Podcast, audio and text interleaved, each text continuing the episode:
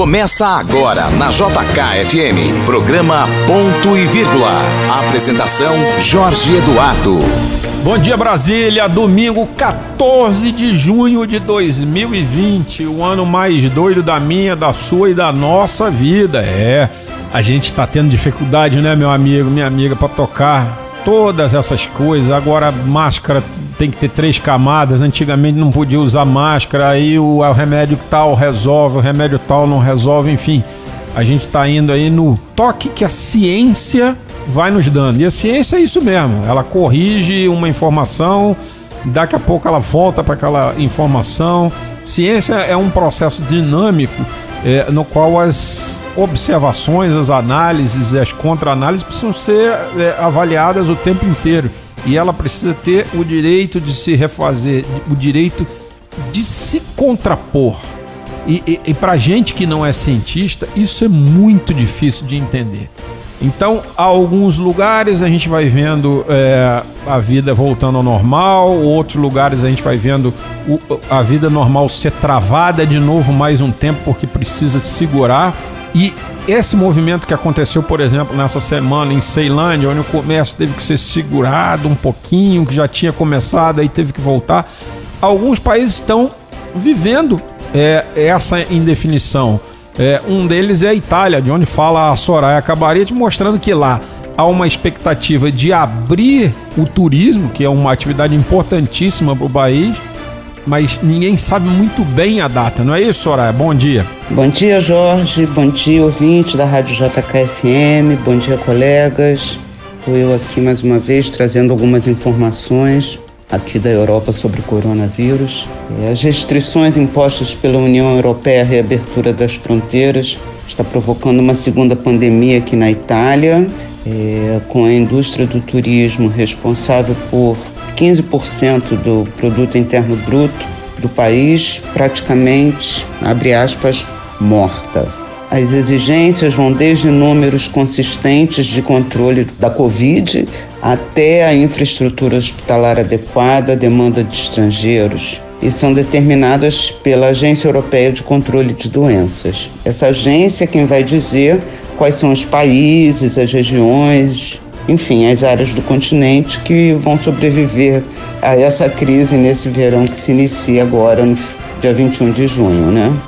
Aqui na Itália, é, o setor aponta 15% de queda em relação ao ano passado, já aponta, né? E se continuar assim, vai ser uma espécie de lucro, né? Porque até agora regiões como a Sardenha e a Sicília, que recebem muitos turistas estrangeiros, né, de outros países da comunidade europeia, eles são responsáveis por cerca de 50% do faturamento no verão dessas regiões. É, o movimento é zero, né? Então, é, vamos esperar para conseguir até o dia 21 uma definição melhor, né, de regras. Segundo a presidente da Comissão Europeia, Ursula von der Leyen, ela está otimista com os números da pandemia aqui na Itália e o cenário é bastante positivo, mas ainda muito perigoso para tomar qualquer medida menos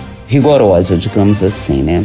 Úrsula vem buscando falar diretamente com todo o setor do turismo receptivo, né? que leia-se aí hotéis, pousadas, restaurantes, para que eles concentrem atenção na prevenção e informem claramente as medidas adotadas para a proteção dos clientes, como se dará o distanciamento físico, como vem sendo feita a limpeza e a desinfecção dos espaços, né? Apesar do otimismo, a presidente já avisou que esse não vai ser um verão normal, né? E não vai ser mesmo, né, Jorge? Se a gente ampliar esse universo, que se abre com a liberação das fronteiras e incluirmos aí protocolos que serão adotados em portos, aeroportos, estações de trem, rodoviárias e, além disso, todo o setor de logística, que é muito importante aqui na Itália, né, pelo desenho geográfico do país. Os membros da União estão confiantes que o aplicativo de rastreamento do vírus que já está disponível aqui na China e, e em vários países já aqui na Europa, eles acreditam que a utilização nas fronteiras desse aplicativo vai mobilizar o turista e vai tirar o setor da terapia intensiva, né, meu amigo? Porque tá grave aqui.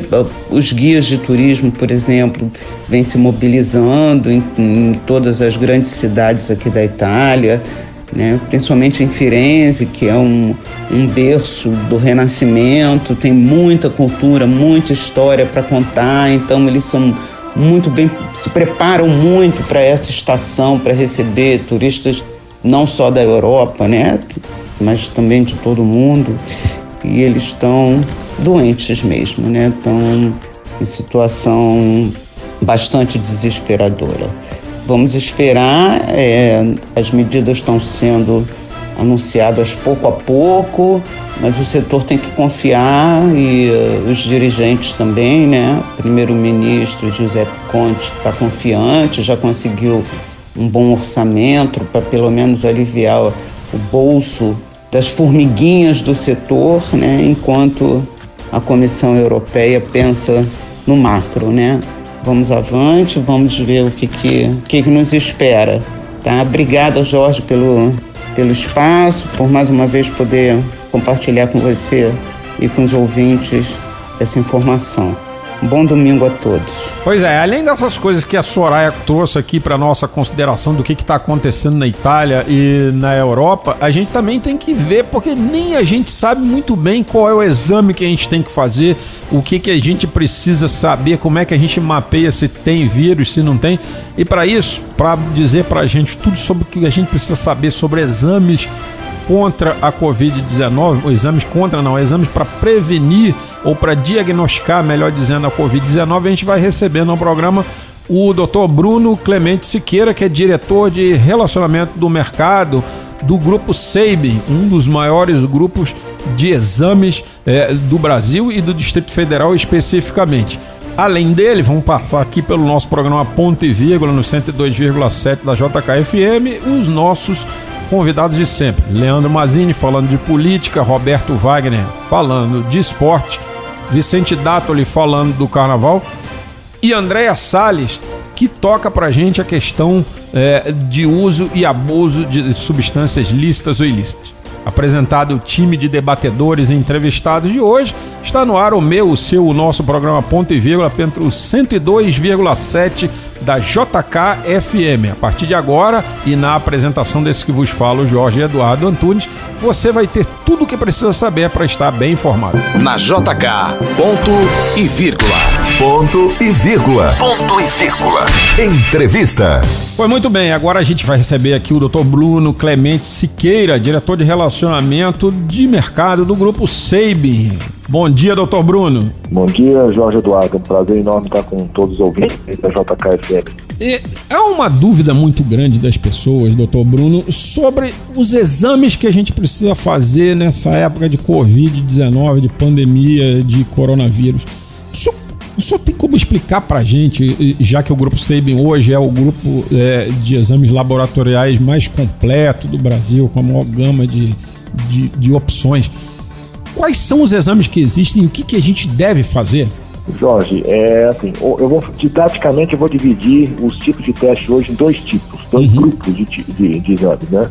Um grupo de exame que detecta o material, o material do vírus, uhum. né? ou seja, partículas do vírus, certo. e um outro grupo de exames que detecta a imunidade contra o vírus, que diz que eu tive contato com o vírus, uhum. certo? Mas não é? Então, assim, nesse bloco inicial, né, esse primeiro bloco que eu detecto partículas do vírus, o exame que tem hoje disponível chama PCR. Uhum. Então, ou seja, como eu, eu, eu, falei, ou seja, se eu estou detectando partículas, partículas do vírus, eu consigo fazer diagnóstico mais precoce. Certo. Então, ou seja, o diagnóstico de infecção por Covid dentro dos primeiros sete dias, definitivamente a melhor opção é o PCR. Porque PCR. eu estou detectando partículas do vírus uhum. e é, enquanto o outro bloco, imunidade, eu só desenvolvo imunidade depois de um certo tempo de contato com o vírus, não é uhum. imediato.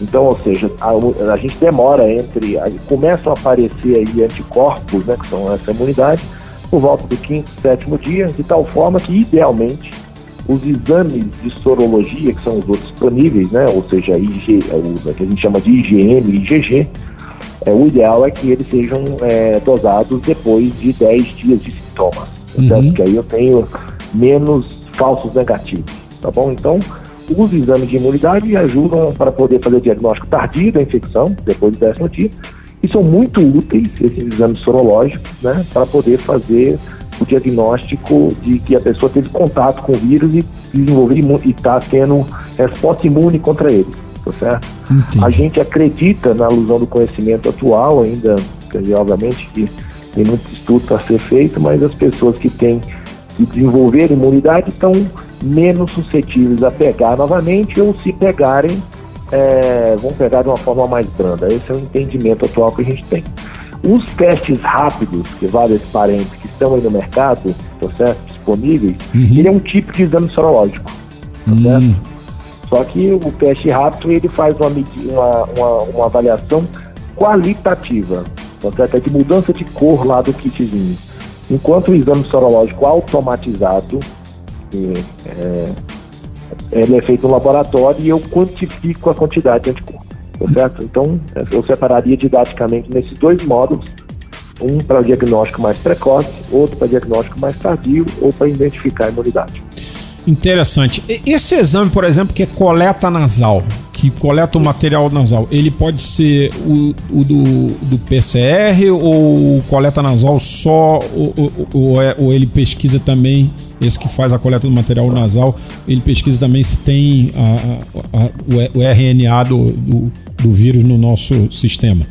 É, o, o, o PCR, né, que é esse que vê quantifica partículas e RNA do vírus, ele é, ele é feito a partir de uma coleta de um swab nasal. Hum, uhum. A sorologia, que eu falei que é aquele diagnóstico tardio ou imunidade, e eu coro no sangue. Tá hum, certo? Então, certo. ou seja, o único, aquele do cotonete no nariz que tem visto por aí, que é o swab nasal, é, ele é para poder medir, é, ver se tem partículas de RNA do vírus, né? E a metodologia chama-se PCR. Ou seja, ele, o PCR ele faz a, a, o, o, diagnóstico precoce da doença. Né? Precoce da doença na caso as pessoas estão logo no início dos sintomas. Né? Então, ou seja, não adianta eu fazer sorologia com três dias de sintomas, que a probabilidade de dar falso negativo é muito grande. Então, para fazer diagnóstico precoce, é PCR. E quando a pessoa faz, por exemplo, o exame de sangue e tem um positivo, isso quer dizer que essa pessoa já está subindo acima dos 10 dias de, de contaminação? É, em média, né? Nós estamos falando de média populacional. Se, eu, se o exame de sangue tá, deu, já deu positivo, tá certo? A sorologia significa que ele teve contato com o vírus, uhum. tá certo?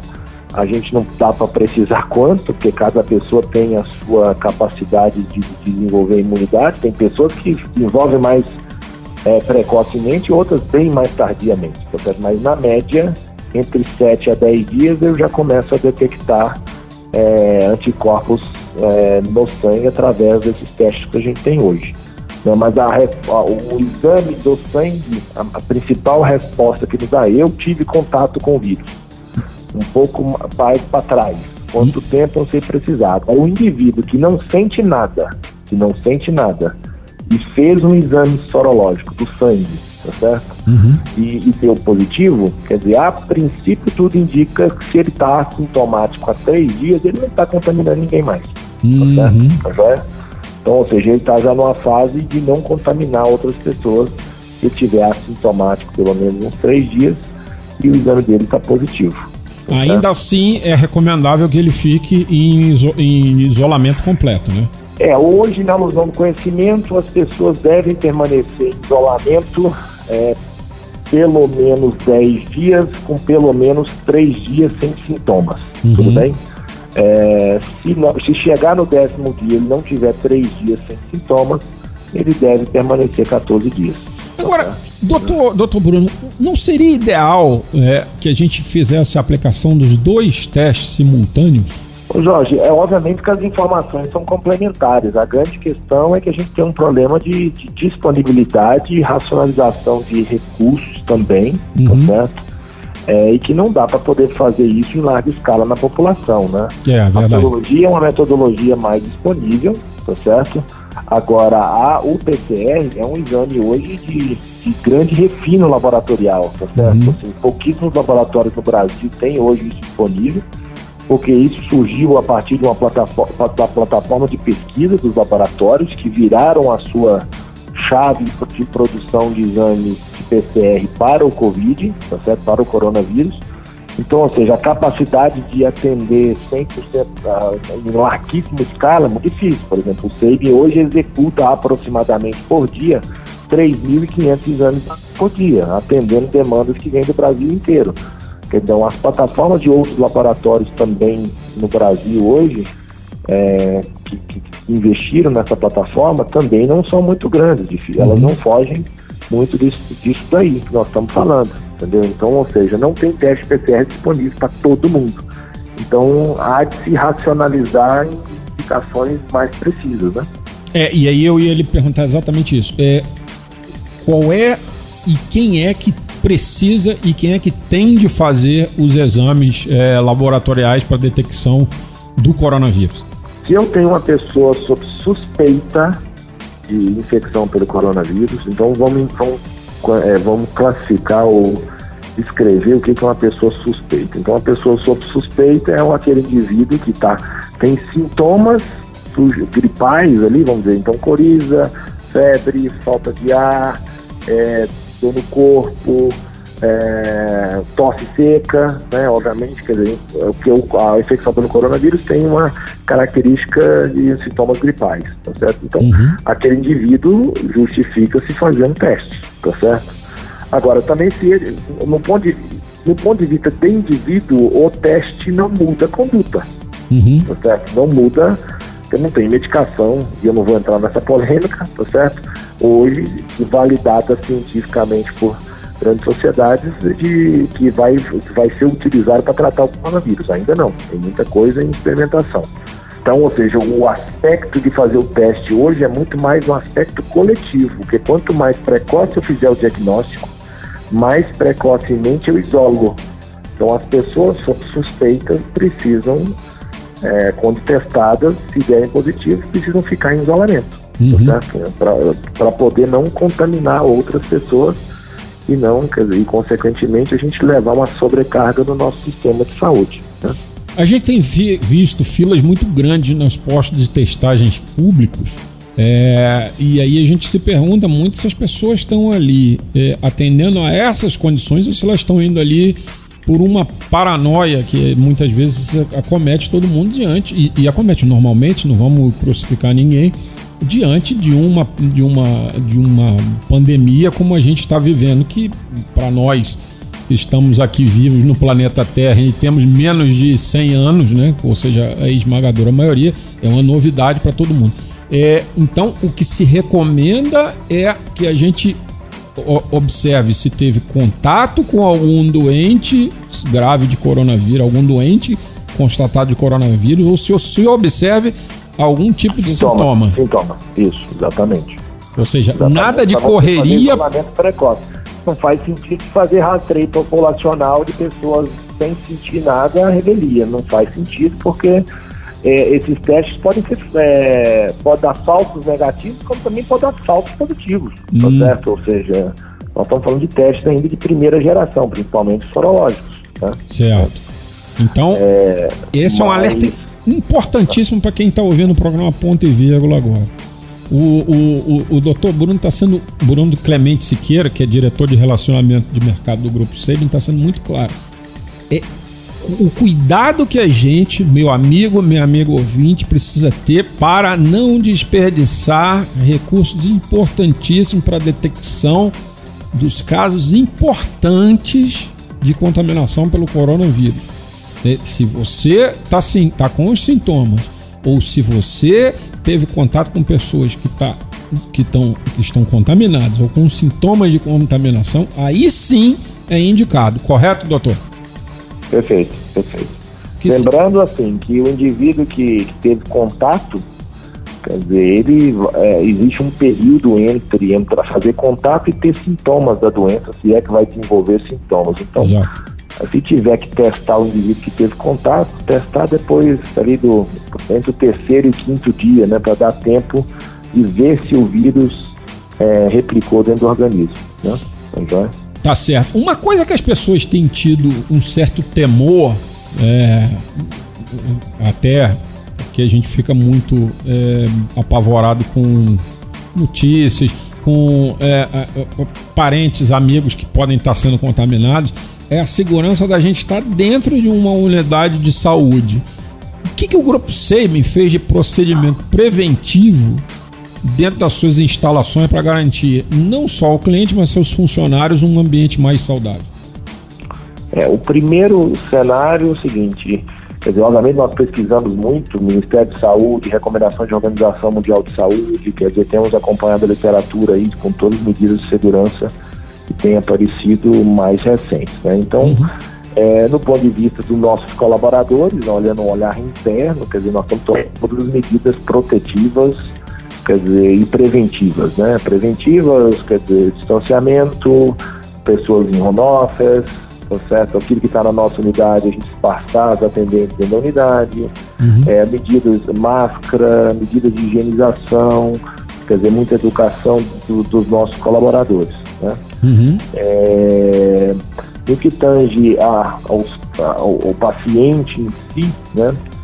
a gente primeiro que a gente nós, nós fizemos um esforço muito grande, praticamente aumentamos cinco vezes a nossa capacidade de coleta no domicílio. Então, uhum. isso é um caminho para que eu possa ir até o indivíduo um a um, muito para que ele não tenha que aglomerar, tá certo? É, isso por si só não é suficiente, até porque a, é, a coleta domiciliar ela tem restrições de quantidade, né? Não, claro. é natural, né?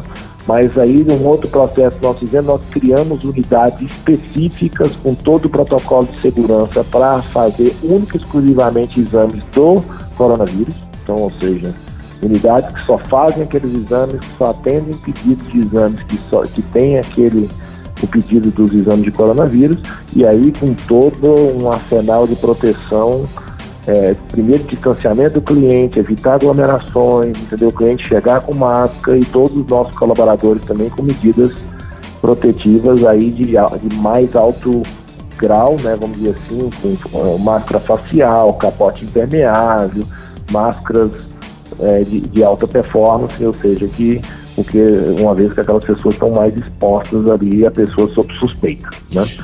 É, e, e, e, mais do que isso, a gente abriu um outro canal de execução de exames, que é o, através do drive-thru, onde ah, o, o, paciente, o cliente agenda né, no drive-thru uhum. e ele já chega com código de barra, a gente identifica ele né, a partir do, do, do agendamento da internet e a gente fa ele, ele faz o exame sem sair do carro dele também, uma forma de evitar aglomerações e a gente abrir novos canais para poder executar. Né? Esses drive-thru hoje tem um, nós estamos abrindo mais três no Distrito Federal.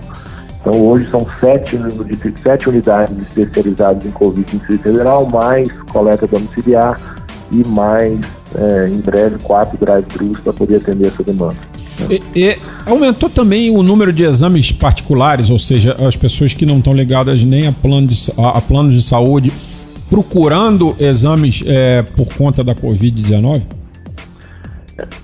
É, Jorge, assim, como é uma, a gente está no, no, Distrito Federal hoje como uma, um, um, aumento do número de casos, né? Ou seja, obviamente hoje apenas 25% é, em geral no país, né? No Distrito Federal um pouco mais, 34% da população tem plano de saúde. Então, obviamente nós somos procurados por pessoas que não têm plano de saúde hoje para poder fazer fazerem também teste conosco. Uhum. É, em termos de, de, Então a gente pode garantir é, que quem precisar procurar um Sabian para fazer seus, é, seus exames, ele vai ter ah, o ambiente todo, todo tranquilo, você pode ir, porque é uma unidade que está ali adequada a todas as normas é, sanitárias e, e, e, de preparo e, e, que, e também advertir que as pessoas que têm outras doenças não devem deixar de fazer seus exames, é isso? É, eu acho que, quer dizer, obviamente nós estamos com foco aí no Covid, né?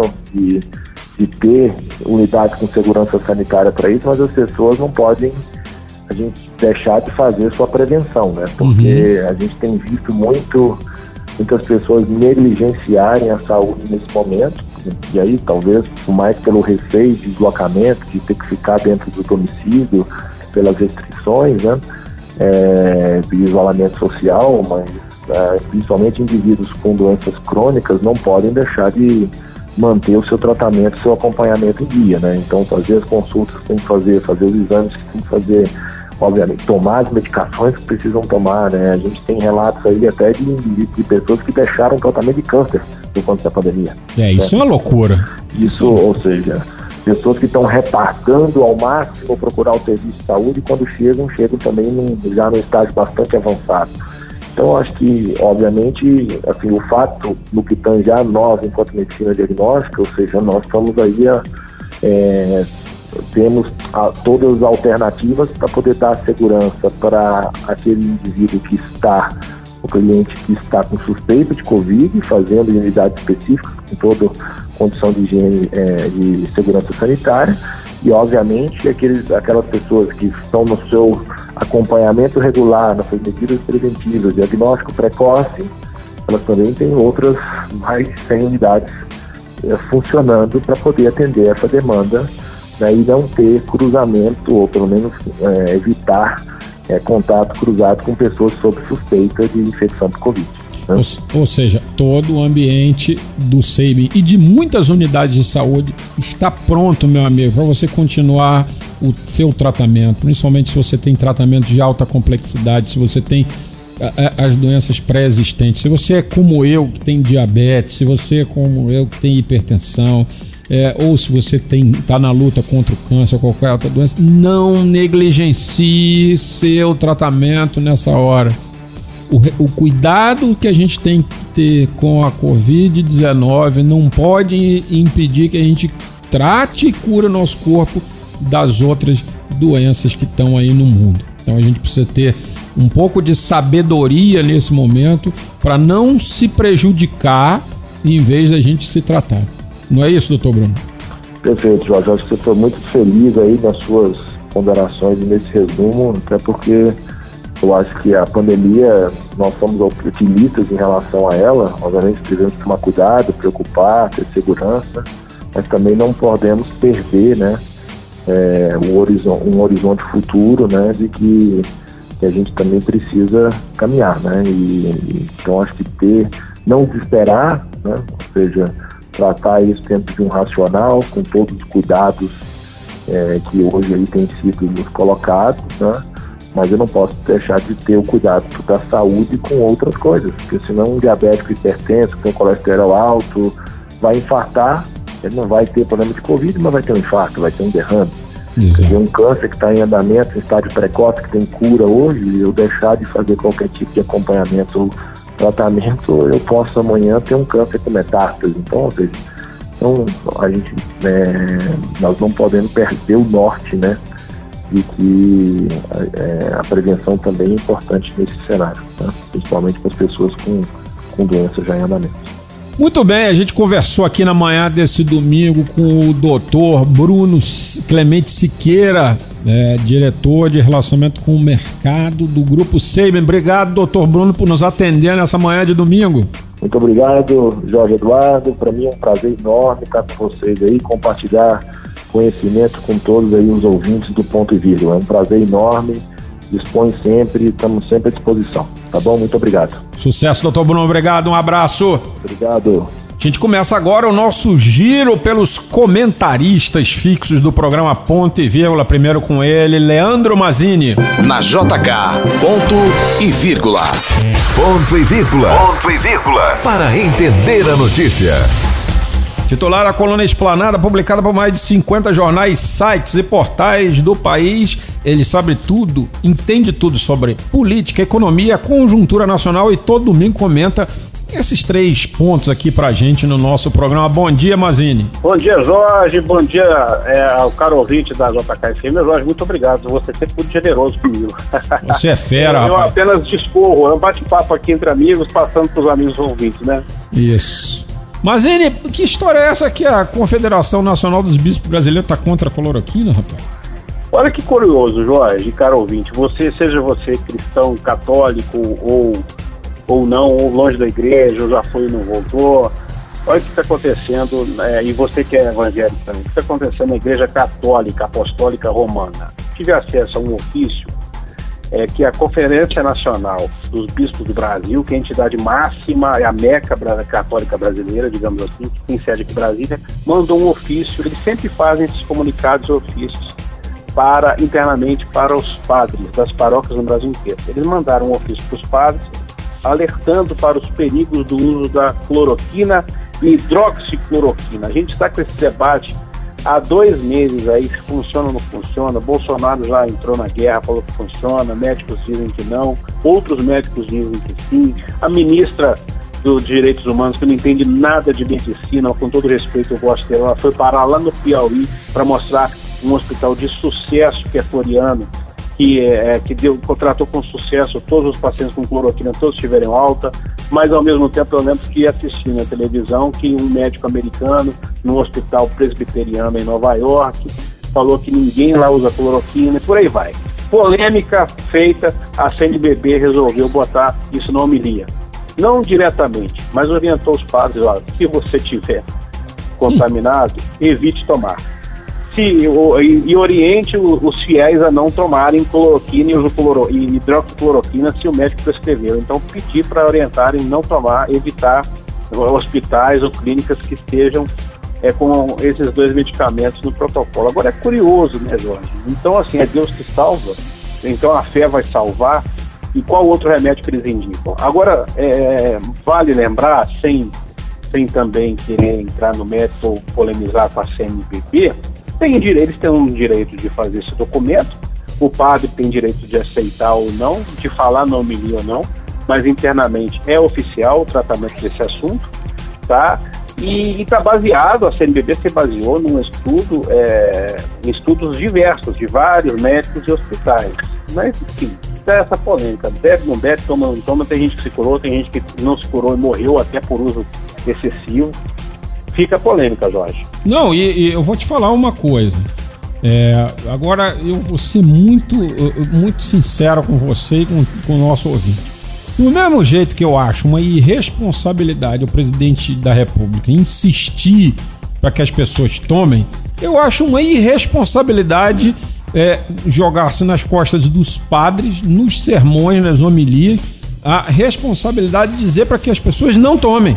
É, até porque padre não é médico, né? Tem padre médico, pode acontecer. De, do mesmo jeito que o presidente da República não é médico e não tinha que estar fazendo esse tipo de prescrição, o, É. o, o- o padre também não tinha que estar sendo coagido, constrangido, obrigado, Exatamente. pressionado ou qualquer coisa para fazer a Agora, mesma assim, não- coisa. Vale, vale ressaltar, Jorge, não é uma determinação, é uma orientação da CNBB. Ou, ou o padre acolhe ou não. Né? Mas, enfim, quando vem da CNBB, é aquela verticalização da fé, Exato. da doutrina. o padre vai falar, o padre vai ter padre, vai falar, vai ter padre que não, mas ele vai seguir. É, e- eu vou dizer, tomara que os padres não sigam. Eu, É, nesse ponto, é, eu sou inflexível. Outro ponto que eu gostaria que você falasse aqui pra gente. Cabo Anselmo tentando voltar do passado, das tumbas, onde ele nunca devia ter saído, não é isso? É, pois é. É o seguinte, eu tive acesso também junto ao Ministério de Direitos Humanos ao processo do famoso Cabo Anselmo. Tá? É o senhor José Anselmo dos Santos. Quem não se lembra ou não sabe da história dele é o seguinte, é um cabo da aeronáutica militar que foi infiltrado pelo regime ditatorial por anos em movimentos subversivos. Ele se passava por subversivo, esquerdista, guerrilheiro e dedurou muita gente para as Forças Armadas, para a Polícia do Exército em várias cidades. Então ele ficou famoso, ele ficou, é uma fama, má fama, né? Infelizmente, porque dedurou muita gente aí, né? Muita gente também é, ele dedurou porque eram criminosos e outros porque eram subversivos, porque eram contra o regime ditatorial, enfim. É aquela história, muita história para contar. A gente teria que ter dois ou três programas aí para falar dessa história. Exato. porque a gente sabe que tem. A gente sabe que não tem santo em lugar nenhum e tem santo Não nos tem dois lugares. Exatamente. A gente vai ter ouvinte, e a gente respeita muito isso, Jorge, vai ter ouvinte, ouvinte que concorda com o que o Bolsonaro, o presidente Bolsonaro sempre falou. Olha, subversivo é subversivo. Havia uma ordem na época. O regime da ditadura é, tinha que respeitar, era o governo da época, ou o cara podia ser manifestante e manifestar pacificamente. Mas tem uns que eram perseguidos, sim, pelo regime ditatorial, isso está provado historicamente, foram mortos e foram presos injustamente. Outros é porque eram bagunceiros e, e sacanas e bandidos e ladrões mesmo. Né? Então, é, enfim, verdade. há casos e casos. Mas Gabeira fala claramente que tinha muita gente ali. Gabeira, que foi, Uhum. participou inclusive do sequestro do embaixador norte-americano, Exatamente, o Charles embaixador Elbrick. Elbrick. E, e o Gabeira fala, não, muitos ali não lutavam, muitos ou quase todos, não lutavam pela, pela democracia, lutavam por outro tipo de ditadura. É. Era uma briga de Essa- ditadores. O curioso é que essa turma, eu vou abrir um parênteses aqui para contar meu, o- a minha história com o Cid Benjamin. O Cid Benjamin foi meu chefe, ele foi o motorista, foi meu chefe do Jornal do Brasil muitos anos atrás, ele é um jornalista conhecidíssimo, famoso e escritor também, e ele foi o motorista do sequestro, sequestro do embaixador. E uma vez numa mesa de bar lá no Rio, ele contou pra gente, lá depois da redação, né, lá nos anos 2000, início dos anos 2000, que havia sim, no grupo ali que sequestrou o embaixador, sequestrou o embaixador havia sim, todos eles, aquela questão da ideologia, era puramente ideologia. Não concordamos com essa ditadura e vamos mostrar algo é, é, bem concreto de que não concordamos. Vocês resolveram sequestrar, é um crime, vocês resolveram sequestrar o embaixador, está todo mundo anistiado hoje É. né? Então era, havia sim também uma ideologia da garotada, né? Tinha, tinha. Ah, é, era o caso dele. Mas voltando ao caso do Cabo Anselmo, que naquela época já estava agindo ali é, entre os subversivos para entregar essa, essa garotada, ou então os veteranos que pegavam em armas, inclusive, ele se sente no direito de, como um infiltrado no movimento subversivo, ser um perseguido político. Né? Então ele tentou anistia por dois momentos. No governo Dilma, tá? em 2011, a Dilma tinha acabado de assumir, ele tentou anistia para ter uma indenização vitalícia mensal, não conseguiu, foi rejeitado. Logo com quem? Né? Com uma subversiva, que é uma ex-subversiva. E, e tentou agora no governo Bolsonaro, há uma semana, o processo dele é o número 2004.01.42025. Estou com ele aqui. Tentou novamente ser reconhecido como perseguido político, mas não como perseguido político. Seria como, digamos, co- é, ele está querendo é, receber, ter direito a receber algo pelos serviços prestados ao governo, ao Estado brasileiro daquela época. Não reconheceram. Foi novamente rejeitado, novamente rejeitado, o que causou estranheza nos amigos dele, que são outros, alguns militares ou não, e uma fonte minha que é amigo dele, que me contou que ele ficou muito chateado, que ele esperava que tivesse é, essa indenização reconhecida, e não foi só ele. Ah, o Ministério de Direitos Humanos fez uma revisão, caçou 295 anistias políticas, além de rejeitar dele. Isso é uma economia de 3 milhões e meio por mês ao Ministério da Economia, de anistias que estavam ali, digamos, ilegais ou irregulares. Não deram nome aos bois, né? Digamos assim, como falando aí metaforicamente, ô Jorge. Mas a situação está assim. Então, um amigo dele me falou que ele ficou chateado porque ele não consegue hoje nem emitir um RG, ele não tem RG. Né? Então a frase que ele está usando é que ele foi destruído pela esquerda e está sendo perseguido pela direita. É, é, Então, é, é, é é, um é, se pensar. é um negócio assim de doido, né? No Brasil. É, Primeiro que, tudo bem, é um dedo duro querendo É. indenização. O Brasil é muito, o Brasil é muito surreal. É sui generis. É. Não Segundo. tem lugar nenhum no mundo um cara que é militar, que foi dedo duro da esquerda e quer indenização por ser perseguido político pelo próprio governo que ele é, atendeu. Isso não faz É menor surreal sentido. isso. Em nenhum país isso faria sentido. É, é como. Sabe como é que eu compararia isso? É como um nazista pedir indenização ao governo da Alemanha porque foi perseguido. Pois é, não dá, não, não tá estranha essa história. É um- Não tem, uma, não tem precedente na história mundial disso, Não, nem eu- na história do Bra- do Brasil. Para você ver o governo Jabuticaba, o país Jabuticaba que nós somos. É. Inventaram essa questão do é, o militante invisível. Ele não é nem direito, ele não é nem militar, nem subversivo. O cara é invisível. Tudo Hum. que ele fez, entendeu? E já deixou de fazer. Agora o cara não existe mais. Ele não existe. Não, dá a identidade de ele. Tirar ou não o RG, eu- tô estranhando. Um amigo dele me falou isso, eu não consegui ainda acesso ao, ao, ao processo todo para saber disso. Ele falou nisso. Mas a anistia ele não vai ter e indenização também não. Não, dá o RG pra ele pronto, já tá bom demais. RG É, todo já mundo tá tem que ter direito. Eu, último assunto, Mazene, tem, tem sentido aí um peso no bolso aí também, meu irmão, nesse, nesse mês aqui? Pois é, Jorge, ó. É, a, a- o, o comércio reabriu em Brasília e com ele veio junto a, infla- a inflação, né? Uhum. Curioso, o ouvinte já deve ter sentido no bolso aí, no quiosque da rua, numa loja do comércio, em alguma comercial, alguma porta comercial. Um leitor, a- amigo meu, foi na rua e comprou um bombom, que antes era um bombonzinho vendido a um real, comprou por 1,50. Pô, Um, um envelope tamanho A4, pardo, que não precisava urgente para mandar um documento, uhum. 30 centavos, 25 centavos da papelaria, cobraram dele um real, Nossa. tá? Então, e na, na Copenhague, na loja Copenhague de um shopping... Mas aí é chocolate de ouro, né? É, na, na Copenhague, do Conjunto Nacional, ele comprou três bombonzinhos. Aí botou uma sacolinha bonitinho, deve ser até dois reais cada um, que nada. Eram 41 reais a cada 100 gramas. Ele pagou 34 reais por três bombonzinhos com licor. Pelo Minha amor gente, de é o Deus. seguinte, 41 reais se for- 100 gramas, quer, dizer, 100 gramas. 400 rea- 410 reais por quilo. É, então, ou seja, ele levou três bombonzinhos, é o bombom mais caro da vida dele. Mano, é o Agora é o seguinte, seguinte, eu vou. Eu ia, eu ia E aí? investir meu dinheiro em barra de ouro, vou investir em chocolate da Copenhague. chocolate da Copenhague.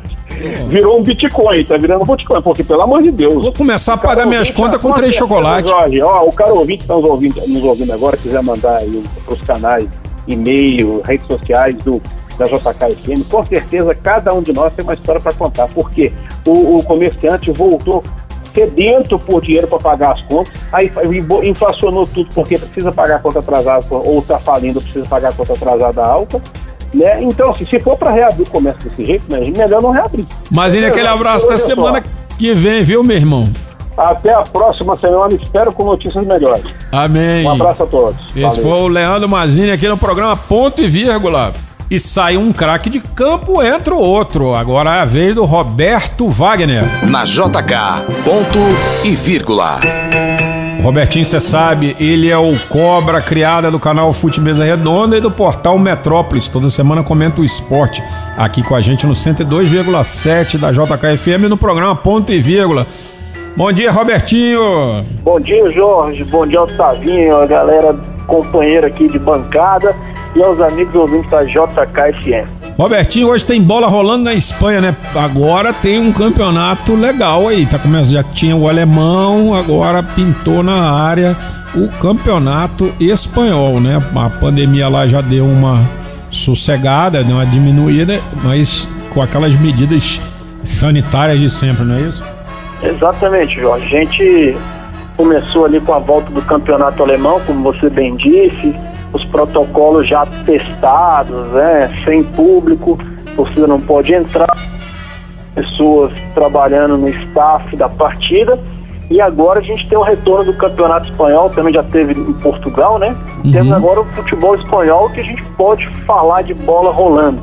É. É, na última quinta-feira o Campeonato Espanhol já voltou, né, no feriado lá de Corpus Christi, com clássicos, Sevilla e Betis. Mas hoje a gente tem Real Madrid em campo, sempre uma atração à parte, É né? verdade. Contra o Eibar e a gente vai poder ver ali novamente um, um jogo de qualidade e, claro, sempre de olho nos protocolos para ver como tem sido os cuidados lá para que quando a curva reduza aqui no Brasil a gente possa seguir algo nesse mesmo padrão, né? É muito importante observar isso. Eu tenho visto alguns jogos aí dos campeonatos que já voltaram. É, é, os times não voltaram iguais. A gente sente é, disposição dos jogadores, obediência tática, mas a- a- o, o- desnível parece que se acentuou. Você não tem achado isso, não? Os times que têm menos investimento estão piores, porque é, eu acho que tem alguma coisa na preparação física que não tá bem encaixada aí, não é isso? É verdade, a gente, já tem acompanhado no campeonato alemão, né? Alguns times voltando num nível, outro em outros. Entra naquela coisa na seara que a gente até tinha discutido aqui, é, que é a diferença do Campeonato Carioca para o Paulista, por exemplo. Campeonato Carioca, cada time está voltando num momento a treinar, fazendo suas atividades. No Campeonato Paulista, eles baixaram um decreto lá que só vão voltar a treinar, só voltam a treinar juntos, uhum. alegando que é, é, quase que isonomia ali, é, é o justo para que todos voltem ao mesmo tempo e tenham o mesmo tipo de preparação. Mas aí eu argumentei que isso é uma utopia, porque a estrutura que o São Paulo tem é completamente diferente da que o Sertãozinho tem. É verdade. Então não dá para dizer que as condições são iguais. E é isso que a gente tem visto no campeonato alemão e que pode ver agora no campeonato espanhol também. Os times que têm mais estrutura, que têm mais tecnologia, conseguem trabalhar melhor nesse sentido, na preparação dos jogadores, têm voltado melhor do que os que não possuem tanto dinheiro e, e, tecnologia a seu dispor, né? É verdade. Uma coisa que a gente vai ver quando voltar o Campeonato Carioca, na hora que ele voltar, é que as duas rodadas finais do, do segundo turno estão faltando, você vai ver vários grandes enchendo os pequenos de gol. Principalmente quando eu falo vários grandes no Rio de Janeiro, Principalmente o Flamengo hoje contra os times pequenos, né? Porque o Flamengo, além de estar treinando há mais tempo, além de ter mais conjunto, mais estrutura, mais valores talentosos, agora aquela preparação que os clubes pequenos do Rio começavam a fazer no começo de dezembro acabou. Isso não existe Exatamente. mais. Vai nivelar por cima e não por baixo.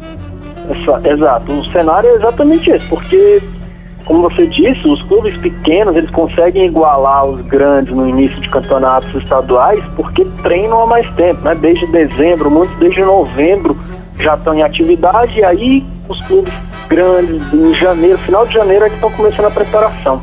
Uhum. Agora, no período pós-pandemia, em que os clubes pequenos estão proibidos corretamente de treinar, vai acentuar ainda mais essa diferença técnica e física em relação aos times grandes. Não ia dizer que vai ter uns, 8 a 0 9 a 0 eu acho um exagero, porque futebol é futebol. Mas o cenário que se desenha é para isso. É, o que se desenha é isso. E, e, e, e outros esportes já estão também falando em retomada nos Estados Unidos. Parece que anda é, firme a finalização da NBA, né? Pelo que a gente tem lido aí, né? Isso, a NBA também já tem data para voltar, não me recordo aqui agora, mas já seguindo os protocolos também, sem torcida. sem jogo inútil, né? Eles fizeram um negócio bom, sem jogo inútil. Quem não tem jogo valendo não precisa jogar. Aquela ali já era. Pô, isso eu achei. nessa hora também, né? Não tem mais chance de playoff, não, não, não, consegue chegar, não tem por que jogar. Exato. Embora. Mas é, é, que quando a gente fala de liga é mais fácil, né? Porque é. os times é, em termos de faturamento, em termos de, de, receita ali, eles, eles já têm os acordos pré-fixados entre eles. Então é mais fácil não ter uma partida. Porque outra coisa é você, num campeonato que não é uma liga, negociar, você dizer para um time que ele não vai mais jogar e como é que você justifica isso para os patrocinadores dele, né? É, não. É difícil. É muito difícil. Na NBA é mais fácil porque é uma liga, você, os patrocinadores muitas vezes só têm em comum. E, e a gente vê também que a, a, pancada nos Estados Unidos foi mais sentida e parece que a onda de solidariedade lá tá mais. É, os Estados Unidos estão vivendo um momento muito interessante de sua história, né? Manifestações que não deveriam acontecer, mas que são justas ao mesmo tempo, né? Isso é uma coisa doida da gente falar. As manifestações nos Estados Unidos são justíssimas, mas não deveriam estar acontecendo por esse momento.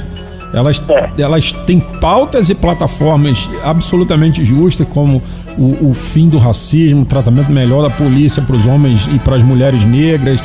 Isso é muito vale, mas você juntar num país que é com quase 2 milhões de, de, de doentes, com mais de 110 mil mortes, juntar gente no meio da rua é um, uma loucura. Isso é. É temerário, né? A gente entende as causas, né? Como se diz, são justas as causas, mas o momento é complicado para que aconteça isso. Mas é. na nossa, no nosso campo aqui do esporte é exatamente isso que você falou. A, foi mais sentido lá o, o, a pandemia ativou muito esse sentimento de solidariedade da, do, das pessoas e dos jogadores, dos atletas que em algum momento se recusaram a, a, voltar aos treinos, mesmo com indicações ali de que poderia voltar, e já fala, não, não é o momento, e agora caminha para esse retorno. Beleza, esse foi o Roberto Wagner, nosso craque, titular absoluto do programa Ponto e Vírgula. Aquele abraço, meu amigo. João, deixa eu só dar um recado aqui. Claro. nessa semana, o Richard Boar, o presidente da Arena BSB, anunciou uma novidade legal. Opa. Que vai ser o que eles têm chamado de Arena Drive. Hum. Que é um, um cinema né? Um, como se fosse um cine drive que a gente tem aqui e ele vai fazer isso agora lá na área externa do ginásio Nilson Nelson, já está aprovado e tudo mais. E aí no dia 21, a intenção dele é retransmitir a final da Copa de 70, comemorando os 50 anos do tri da, da seleção brasileira. Então é legal para quem gostar de um programa diferente, nesses tempos tem pouca coisa para fazer na rua, é assistir no telão no, no, no, seu carro a final de 70 lá na área externa do ginásio Nilson Nelson. Beleza, marca aí na sua agenda essa dica do Robertinho, dia 21 de junho. Que horas você sabe, Robertinho? Ainda não, porque ainda é uma coisa bem precoce, ele só deu o, o spoiler, mas não deu muitos detalhes ainda sobre como vai ser. Uma exclusiva do Robertinho aqui no nosso programa. Dia 21 de junho você pode assistir a final da melhor Copa do Mundo de todos os tempos, que foi a Copa de 70, com a melhor seleção brasileira de todos os tempos, ou a segunda melhor, 70, 58, é uma dúvida. É, você vai ver que timaço como o Brasil jogava por música e como tinha craque no Brasil e como tudo que grandes times hoje fazem, o Brasil fazia 50 anos atrás. Robertinho, aquele abraço, sucesso, meu irmão. Esse foi o Roberto Wagner, nosso craque do futebol, craque das letras, craque de tudo aqui no programa Ponto e Vírgula. E depois dele, quem chega é o homem do samba. JK, programa Ponto e Vírgula. Vicente Dátolo é o maior entendido de samba do país. Bom dia, meu amigo. Bom dia, Jorge Eduardo. Bom dia aos amigos ouvintes do Ponto e Vírgula. Jorge Eduardo, quem acompanha um pouquinho o carnaval deve saber que as escolas de samba sempre sofreram com relação à perseguição, se é que a gente pode falar assim, das autoridades. Houve tempo que o desfile era proibido, era uma coisa marginal, e para conseguir essa aprovação, em alguns períodos as escolas de samba faziam aqueles enredos chapa branca, de elogios. A partir daí, Durante o Estado Novo, criou-se uma determinação que os enredos deveriam ter temática nacional. E isso proporcionou que nós tivéssemos belíssimos enredos e sambas de enredo falando de fatos históricos, de grandes personagens da nossa história, o que ajudou inclusive na difusão da história para comunidades mais carentes. Afinal de contas, as escolas de samba sempre tiveram sua base nas comunidades mais carentes. Nos anos 80, houve uma pequena inversão disso daí, ou melhor, uma pequena transgressão. As escolas de samba, lideradas, se é que eu posso usar essa expressão, pela Caprichosos de Pilares, começaram a fazer enredos críticos. Era o momento da abertura política no país. Então, era hora de se questionar a situação política. Eu me lembro bem, por exemplo, que no desfile de 80 84, o governador Leonel Brizola chegou a ir para a pista para lançar das suas próprias mãos uma faixa que a Caprichosos levava onde pedia direta já. Em 97 acabou a exigência do enredo nacionalista, então a Rocinha fez um enredo em homenagem aos personagens da Disney e a partir daí os enredos passaram a não ter mais um, uma linha se é que a gente pode falar assim. Algumas escolas, por conta de patrocínio, faziam os enredos CEP, cidades, estados e países, para receber uma grana, etc. e tal. Isso, o tempo foi passando, foi passando, e nós, agora, nesses últimos cinco anos, voltamos a ter enredos mais politizados, enredos mais contundentes, enredos mais instigadores. E nesta semana que passou, a Beija-Flor num momento completamente tumultuado em termos de humanidade, lançou o seu tema. A Azul e Branco de Nilópolis vai levar para a Avenida em 2021 o enredo Empretecer o Pensamento é ouvir a voz da Beija-Flor. Um enredo completamente engajado nesta, neste momento mundial e que vai valorizar e contar as histórias de personalidades negras inclusive, e do cotidiano das pessoas comuns, do sofrimento que os negros têm de enfrentar a cada dia. Isso daí, logo depois, alguns dias depois, de a Viradouro ter apresentado um enredo sobre a recuperação da alegria depois de um momento como nós estamos passando de pandemia.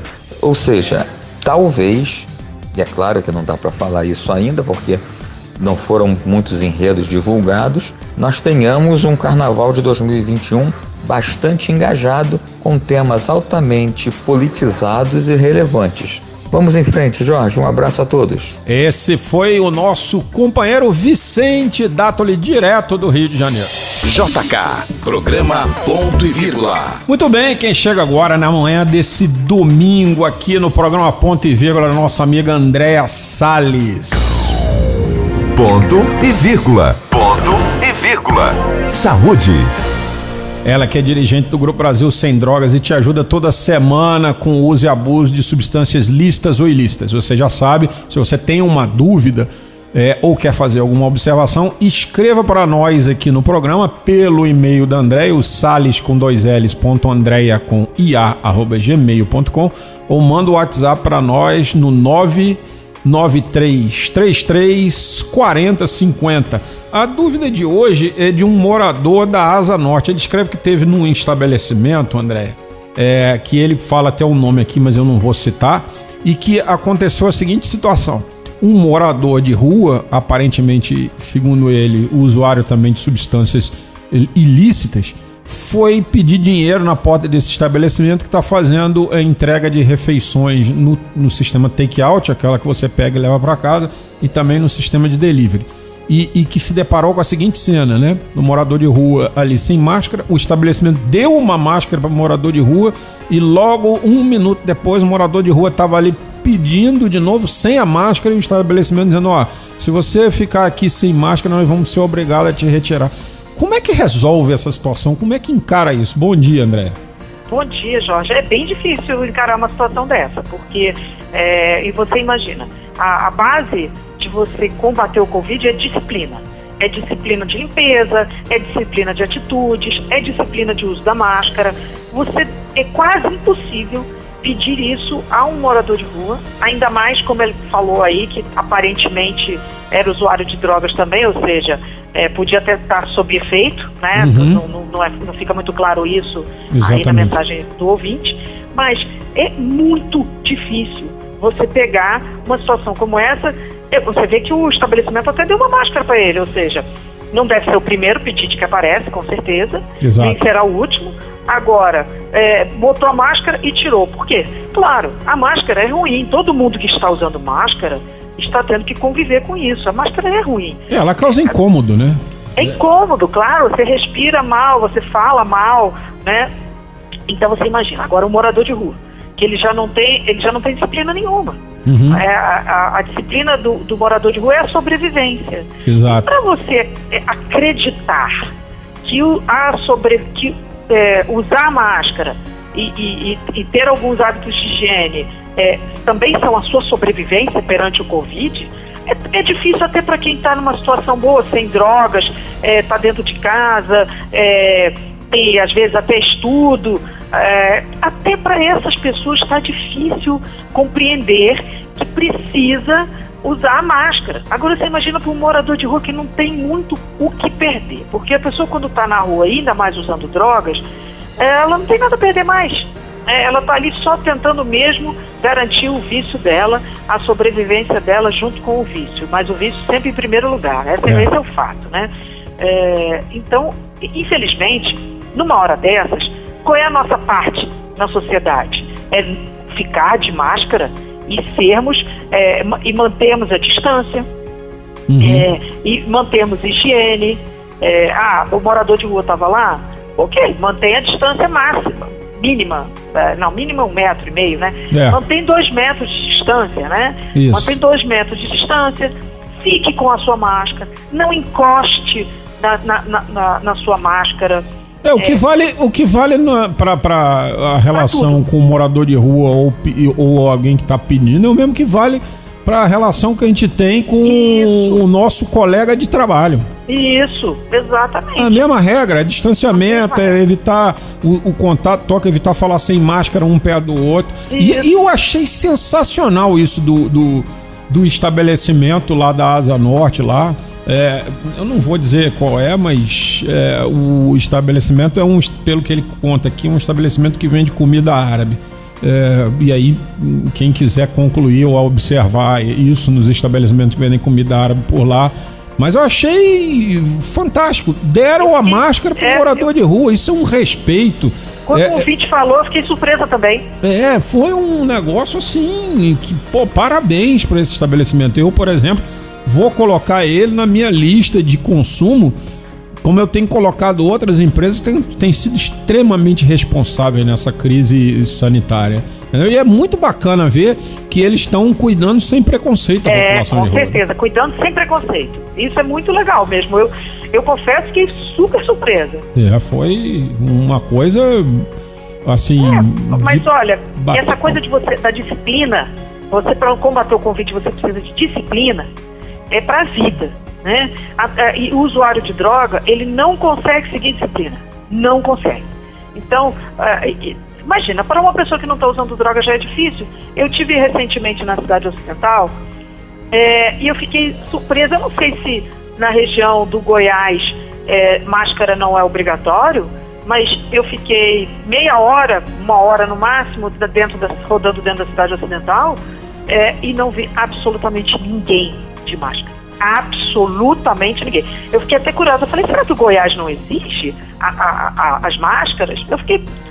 O Goiás, assim, no caso, a cidade ocidental, né? Uhum. não tinha absolutamente ninguém de máscara. Eu fiquei pensando assim, em que planeta está vivendo o pessoal da cidade ocidental? Porque o Brasil inteiro está de máscara, né? Ou pelo É. menos o Brasil que eu estou vendo circular, porque eu também vejo os noticiários, as filmagens é, é, de- de- dos, dos jornalistas do Brasil inteiro estão mostrando gente nas cidades, pelo menos nos grandes centros, né, de máscara.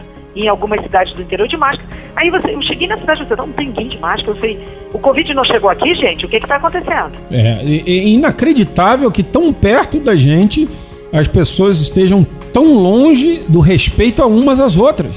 Essa situação que você relata é assustadora. eu me senti um alienígena na cidade ocidental.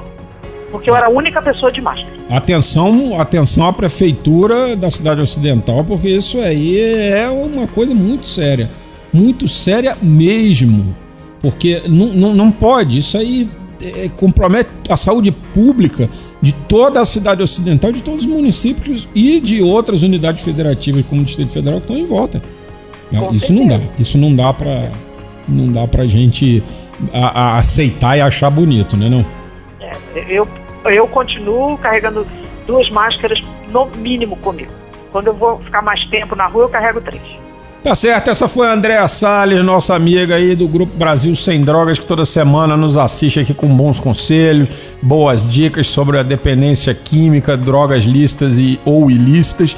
E que a gente recebe a sua pergunta, sua, sua inquietação pelo nosso WhatsApp no 993334050 ou pelo e-mail dela, o sales com dois L's, ponto, Andréia com IA, arroba gmail.com. Programa Ponto e Vírgula JKFM. E com a participação da Andréia, como tá tudo justo e perfeito de norte a sul dessa cidade, o programa Ponto e Vírgula desse domingo vai ficando por aqui. É, se você perdeu algum pedaço desse programa, se você quer ouvir esse programa de novo por inteiro, amanhã ele já tá no seu Spotify, no Rádio Público, no Breaker e também aqui no site da JK, enfim, em todas as mídias que você curte um bom podcast. Esse programa tá na íntegra lá. Gostou? Volta semana que vem que tem mais ponto e vírgula aqui na JKFM. Tchau, Brasília. Você ouviu programa Ponto e Vírgula. De volta próximo domingo, às 8 da manhã.